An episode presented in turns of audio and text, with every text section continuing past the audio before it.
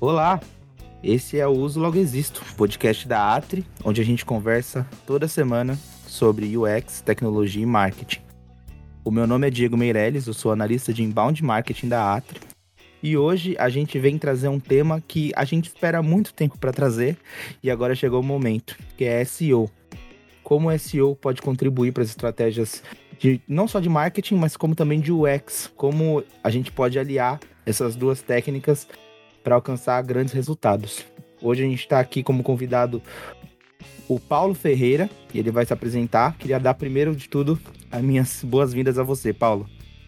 Cara, agradeço, tá? Agradeço bastante a oportunidade. Enfim, eu sou o Paulo, sou analista de SEO aqui da Atri, sou bem entusiasta com UX, tecnologia e outros pontos relacionados à acessibilidade.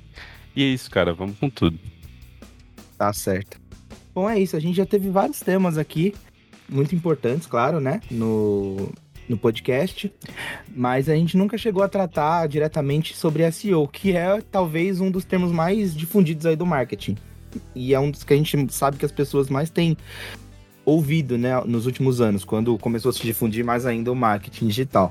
É... O curioso é que pouca gente sabe de fato o que significa qual a função do SEO, né, para uma estratégia de marketing. Paulo, você pode explicar para a gente, assim, só para a gente já começar, o que é SEO? Com certeza. Enfim, basicamente, tá, o, SEO ele tem uma tradução literal, tá, que é basicamente otimização para mecanismos de busca. Então, é um conjunto é, de técnicas de otimizações de sites, blogs, páginas web, é, rola aí tá o YouTube, tá, loja de aplicativos e tudo mais, que levam basicamente a visar alcançar bons ranks e a encontrabilidade em relação ao tráfego orgânico, autoridade para o projeto, dentre outros pontos, tá? Legal. Bom, isso é, assim, esclarecedor, porque as pessoas, a gente sabe o quanto.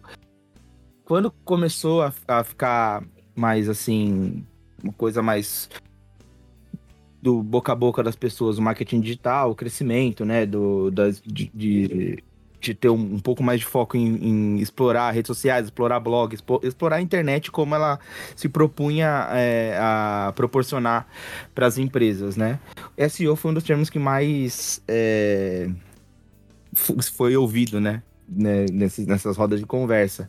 É, hoje a gente escuta muito falar de UX, tanto é que o tema desse episódio aqui é o UX, né? Desse podcast, na verdade. A gente sempre fala, como eu disse na abertura, a gente sempre toca muito nessa questão do UX e como a gente fala sobre como ele integra, integra as várias frentes do mundo da tecnologia e do próprio marketing.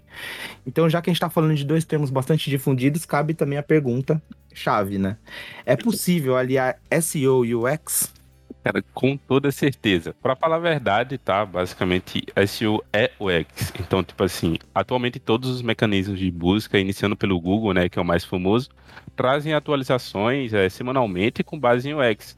Então, tipo, eles procuram a melhor resposta para a pergunta do usuário, baseado em vários fatores que possam interligar esse ponto, tá? É, mais ou menos em relação à experiência do usuário. Então, tipo, tem alguns exemplos, tá? Como o próprio Core Web Vitals, que é um, um, um conjunto de fatores que o Google fala, que ele dita diretamente sobre desempenho do carregamento da página, é, atraso em relação à entrada do usuário no website, tá? que mede sua interatividade, entre outras coisas.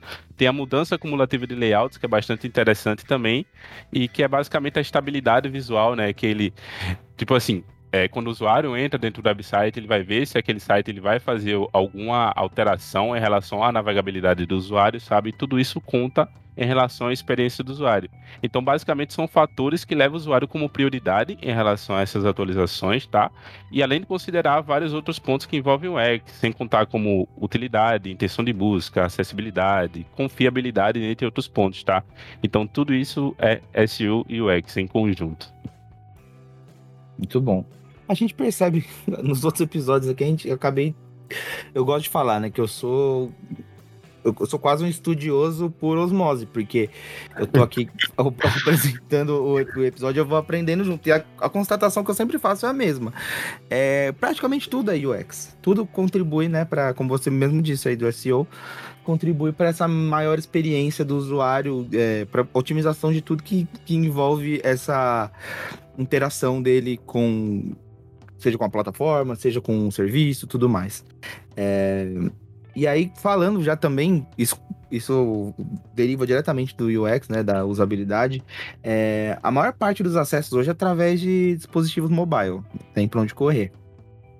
É, quais são os desafios, né? Como priorizar a experiência dos usuários que visitam os sites pelos smartphones? Isso. Quando a gente fala de mobile first, tá?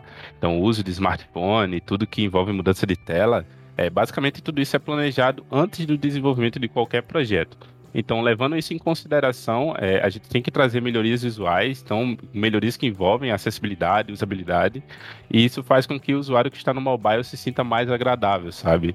Então, todos esses pontos que envolvem esse tipo de melhoria trata diretamente de UX, e com isso vem as sugestões também em relação a SU, tá? que trata de pontos como legibilidade para facilitar a leitura dos conteúdos em relação aos blogs, é posicionamento de elemento importante, que é, é bastante interessante em relação ao usuário, tá? Então, isso facilita o usuário de maneira geral. Então, tendo sempre como base questões relacionadas às principais métricas, como o exemplo da taxa de rejeição dos usuários por mobile, como a taxa de cliques em acertos em pontos de atenção no conteúdo, dentre outros pontos, sabe? Que é bastante interessante também. Claro que, obviamente, relembrando tudo que foi falado anteriormente, é, o desempenho do carregamento, do carregamento das páginas e a mudança cumulativa de layout também está ligado diretamente com esse tipo de priorização com a experiência do usuário mobile, tá? Então, tipo assim, é, tudo tem que ser pensado para ser o mais leve possível, o mais rápido possível e o mais útil também, sabe? Aí entra o conjunto de SEO, UX e o mobile first que tá ali sempre do lado, né, sendo o nosso maior amigo. Com certeza.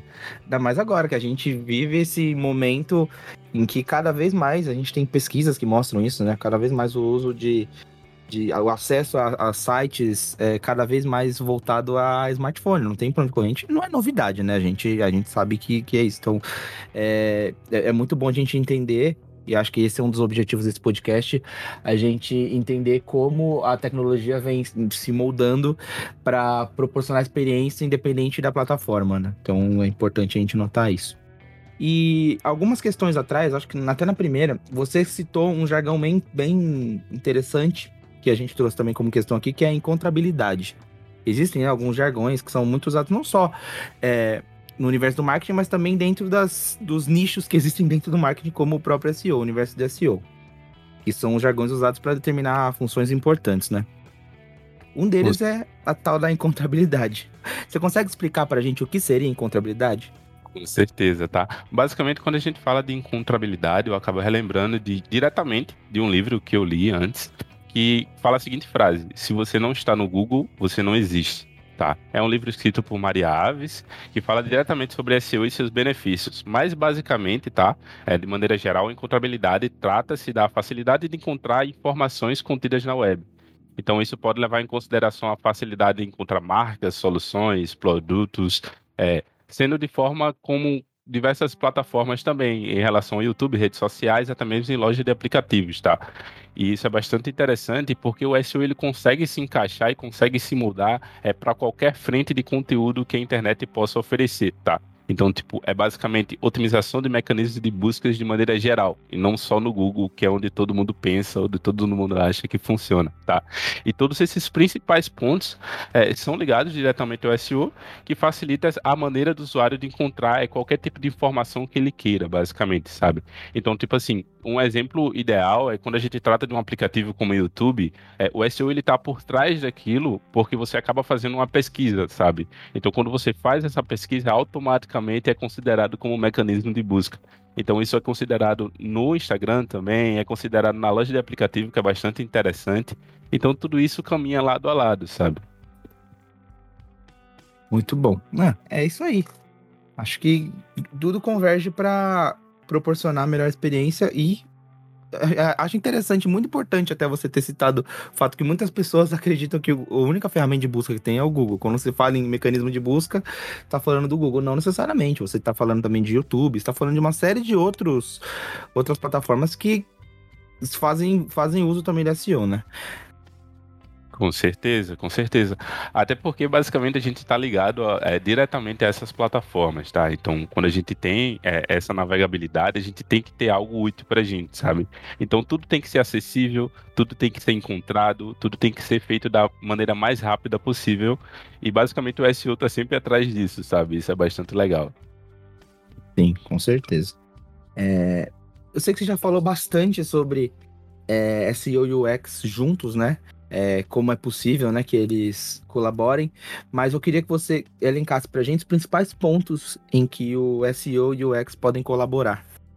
Certo. O primeiro de todos é, como eu falei, né, é a encontrabilidade. Logo em seguida vem a acessibilidade, né, com utilidade, usabilidade, confiabilidade, entre outros pontos que envolvem diretamente o SEO e o UX. Tipo, um exemplo prático que funciona é que uma boa experiência do usuário em relação às suas páginas de produtos, né, que é o o mais importante, basicamente, por assim dizer, melhora diretamente sua taxa de conversão. Então, quando você trata de acessibilidade, quando você trata de confiança e utilidade, as coisas ficam mais interessantes para o usuário e, consequentemente, melhora qualquer taxa que você for buscar, sabe? Isso é bastante legal.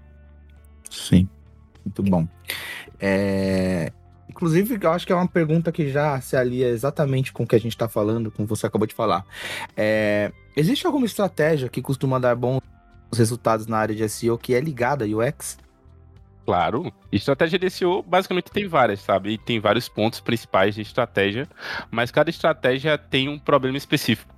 Então, basicamente, todas podem gerar resultados de maneira geral, se forem bem feitas, tá? E se for realmente recomendada para solucionar um problema listado. Um exemplo é, que eu posso dar é o Content Planning, tá? Em relação ao cliente de varejo, que a gente retrabalhou alguns conteúdos antigos e tudo mais, e voltando um pouco, tá? Content Planning é basicamente você é, retocar os conteúdos que já foram é, utilizados, podar, tá? O, o, site, o blog, ou por assim seja. E isso leva em consideração é, os resultados que podem dar. Tá, então um exemplo, como eu falei, a gente trabalhou no cliente de varejo que é, retrabalhou os conteúdos antigos, então a gente conseguiu levar as primeiras posições do Google, melhorando cerca de 110% dos acessos em sete meses, tá? Porém, uhum. a estratégia encaixava exatamente no problema que ele tinha. Então, tudo isso foi confirmado logo após um estudo, longo planejamento e muita execução, tá?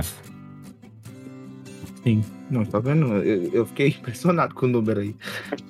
A gente, às vezes a gente tá tão aqui na Atrimes, a gente tá tão inserido dentro do processo e o, o, time tá trabalhando tão conectado que a gente acaba não percebendo os, os grandes avanços que vão acontecendo do nosso lado, porque é tão dinâmico, né? Mas, pô, show de bola.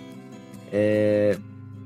E aí a gente já tá caminhando pro nosso final do episódio. Episódio, assim, é, tanto, é tanta informação que, que já deu para absorver, porque realmente é um, é um dos. Era um dos meus do meu. Vamos dizer que é o meu calcanhar de Aquiles. SEO, tudo que envolve é, esse nível de estudo muito avançado do que a gente. Assim, é uma coisa que. Eu sou muito. Eu sou mais de humanas, vamos dizer assim.